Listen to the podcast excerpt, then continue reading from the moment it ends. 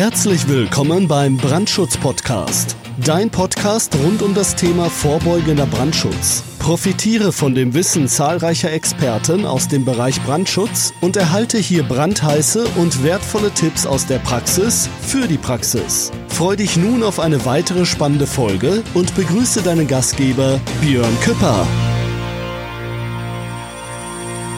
Ja, hallo und recht herzlich willkommen zu einer weiteren Ausgabe vom Brandschutz-Podcast.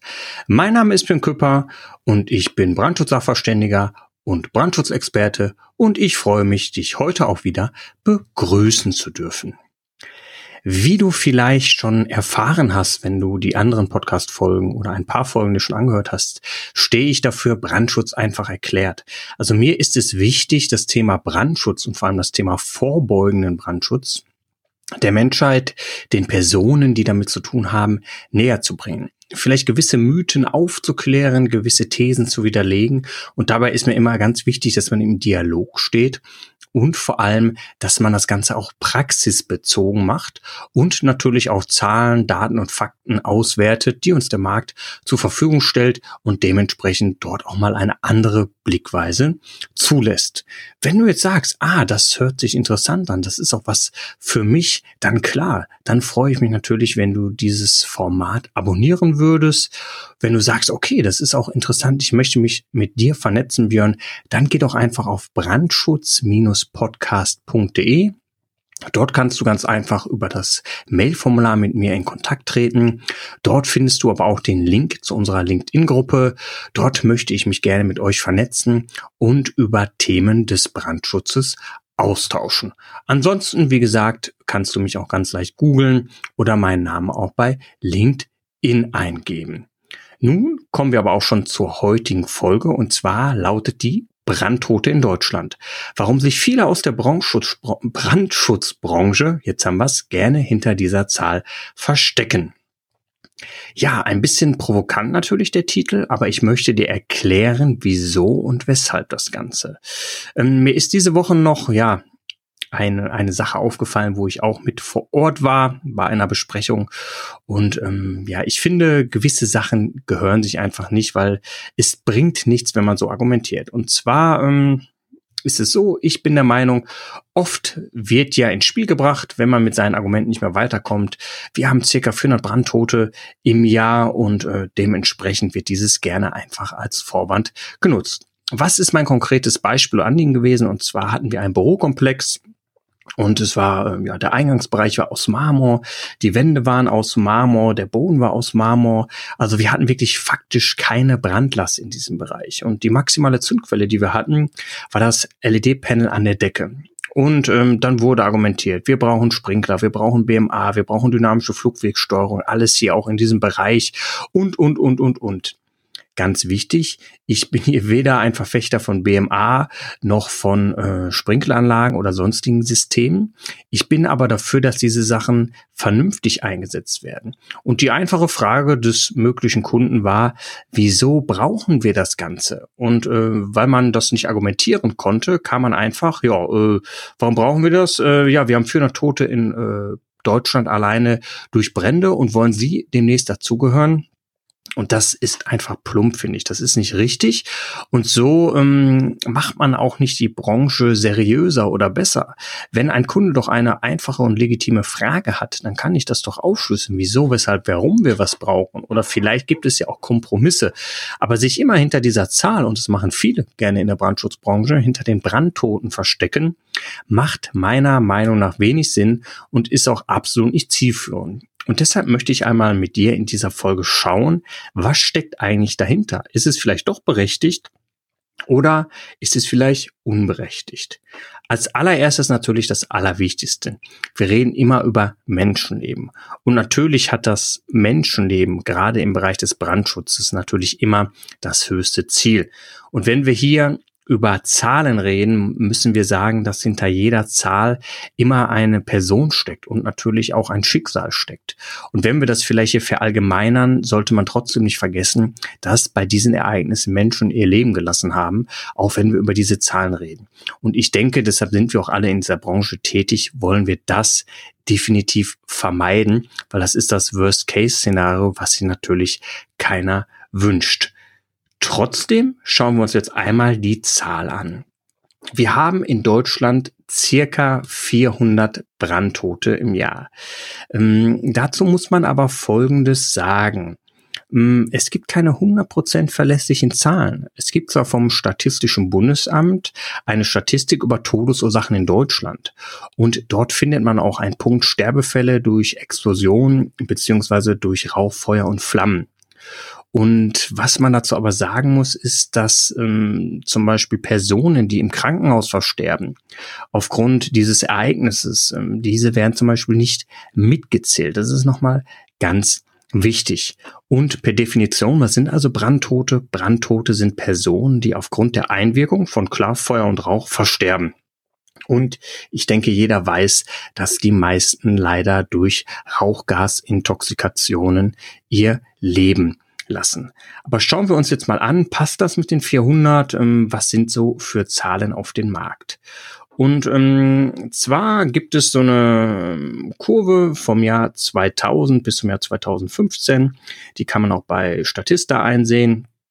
Und die liegt im Schnitt immer so, ja, zwischen 370, 440.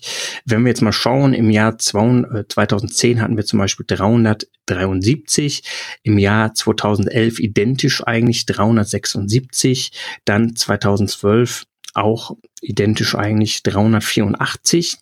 Dann hatten wir im Jahr 2013 einen Anstieg, da sind wir bei 439 und danach sind wir wieder auf dem Vorlevel von 2012, da sind wir wieder bei 372, 367.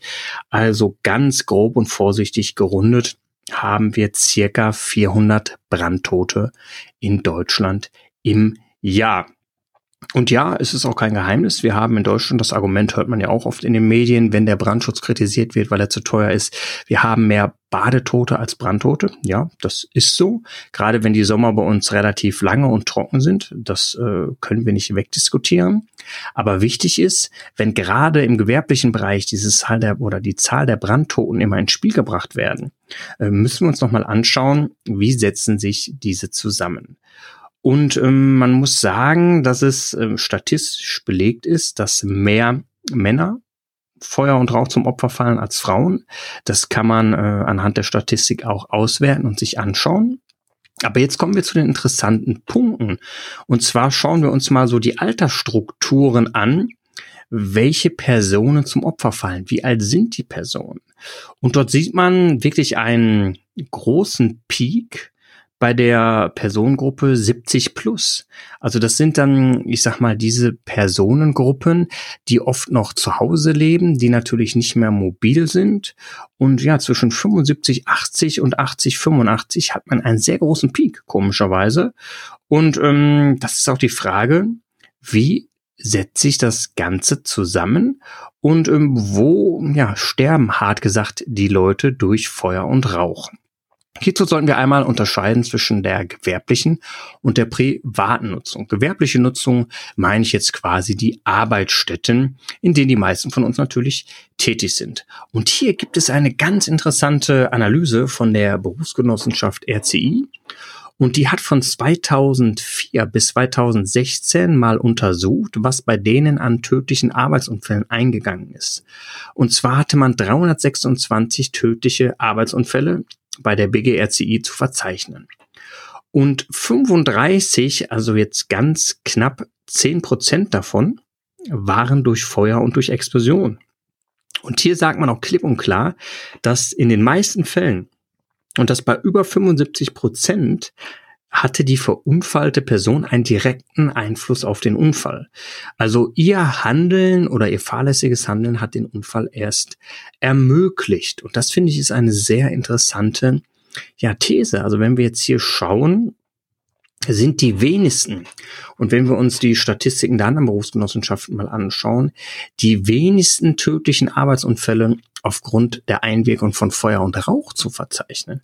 Die meisten Arbeitsunfälle haben wir leider im Bereich des Absturzes irgendwo, aber auch in Anführungsstrichen keine zehn Prozent aller Arbeitsunfälle sind aufgrund von Feuer und Rauch zu führen. Und ähm, hier finde ich es auch besonders interessant, wenn man mal überlegt, ähm, was haben wir immer vor uns für ein Objekt. Und ich denke, die meisten von euch kennen alle die ASR 2.2 und dort unterscheiden wir ja auch bei den Arbeitsstätten von einer normalen und einer erhöhten Brandgefahr. Und ich glaube, hier ist es doch auch ganz logisch, wenn wir uns mal die Frage stellen, gehen wir hier mit brennbaren Stoffen im Unternehmen um? Werden Heißarbeiten durchgeführt, dann sind diese doch höher einzustufen als ein reiner Bürobetrieb. Und ich denke, hier ist doch der gesunde Menschenverstand eigentlich schon mal an erster Stelle gefragt. Ähm, die erste Frage stelle ich mir doch, welche baulichen Gegebenheiten habe ich hier? Welche Nutzung liegt vor allem vor? Und dass ein Krankenhaus natürlich anders bewertet werden muss als ein Bürokomplex und ein Entsorgungsbetrieb für die chemische Industrie natürlich auch nochmal anders ähm, ja, bewertet werden muss, das setze ich jetzt einmal voraus. Und ähm, jetzt gucken wir nochmal die Zahl der Brandtoten. Woher kommen die meisten Brandtoten denn jetzt? Und da muss man sagen, fast ausschließlich aus dem Bereich, in dem es keine bis nur geringe Anforderungen an den Brandschutz gibt. Und das sind private Häuser und Wohnungen. Und was haben wir da? Und wenn man mal auch so ein bisschen äh, die ganze Branche verfolgt, wenn man vielleicht auch, bis du es selber in der Feuerwehr tätig ist, dann ist man auch sehr vernetzt und man bekommt sehr viel mit. Und ähm, dann kriegt man natürlich auch mit, wenn irgendwo Brandtote äh, zum Opfer fallen. Und oft sind es immer dieselben Muster, die da zugrunde liegen. Und äh, da habe ich mir auch mal die Mühe gemacht, das Ganze zu recherchieren. Und meist hat man da mehr Familienhäuser, wo das Ganze tragischerweise passiert. Und so die Hauptursachen sind Essen auf Pferd und eingeschlafen. Das ist wirklich ein Klassiker. Äh, dann Elektrizität ist auch ein Punkt den darf man nicht außer Acht lassen. Und ähm, natürlich klar, der Klassiker ist leider auch Zigarette im Bett. Ähm, Gerade bei größeren Mehrfamilienhäusern oft ja um, Unrat im Hausflurbereich, der entzündet sich dann oder oft liegt da auch eine Brandstiftung vor und das ist leider auch meist in sozialen äh, Brennpunkten oder sozial schwächeren äh, Siedlungen so, dass oft dort dieser Unrat im Hausflur irgendwo brennt oder am Haus und dementsprechend ähm, ja die Fluchtwege versperrt sind und äh, es oft zu ja, tragischen Ereignissen kommt. Und ähm, natürlich ist es auch manchmal die nicht ordnungsgemäße Nutzung der baulichen Anlage. Und es ist zum Beispiel auch ein Punkt, wo man sieht, dass deine Vergangenheit auch häufiger es zu fatalen äh, Tragödien gekommen ist, als zum Beispiel 2015 die Flüchtlingswelle entstanden ist. Ja, da haben die Kommunen fast alles angemietet, was die irgendwie nur bekommen konnten, um natürlich die Personen unterbringen zu können. Und ja, da muss man aber auch fairerweise sagen, dass da meist bis fast gar nicht auf den Brandschutz geachtet wurde. Und ähm, ja, hier sehen wir wirklich tragische Ereignisse. Oft ist es so, dass äh, eine Vielzahl an Personen sich in diesem Objekt auffallen, wofür die Nutzung eigentlich gar nicht vorgesehen ist. Äh, dann natürlich auch die Unwissenheit, vielleicht eine andere Kultur. Und dementsprechend aber auch, dass wir diese Punkte ansprachen, wie ja Unrat im Hausflur, der entzündet wurde, Brandstiftung lag vor und dementsprechend waren die Fluchtwege versperrt. Und hier natürlich auch nochmal ähm, die Frage, wir wissen ja alle, zum Beispiel auch im privaten Bereich, der sogenannte Rauchmelder oder Heimrauchmelder, bringt es jetzt wirklich einen signifikanten Vorteil? Retten wir dadurch Menschenleben? Und das habe ich mir auch nochmal angeschaut. Und da möchte ich noch in der nächsten Folge dich herzlich einladen, weil dort würde ich dich gerne ja zu dem Thema ein bisschen informieren, zu den sogenannten Heimrauchmeldern. Also jetzt schauen wir noch mal, ja, woher kommen die Brandtoten?